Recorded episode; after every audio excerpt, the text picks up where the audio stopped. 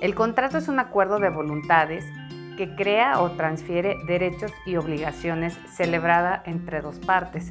Dependerá el tipo de contrato, pero debe haber este acuerdo de voluntades este, que nos generen una, derechos y dos, obligaciones. Otro requisito indispensable, el segundo, para la existencia de un contrato es el objeto. Es bien sabido que los objetos deben de tener licitud para poder ser sujetos a negociación o para poder salir al mercado. También se pueden, eh, en temas de objeto, en materia en general, no de arrendamiento, pueden ser objetos materiales, bienes o bienes muebles o bienes inmuebles.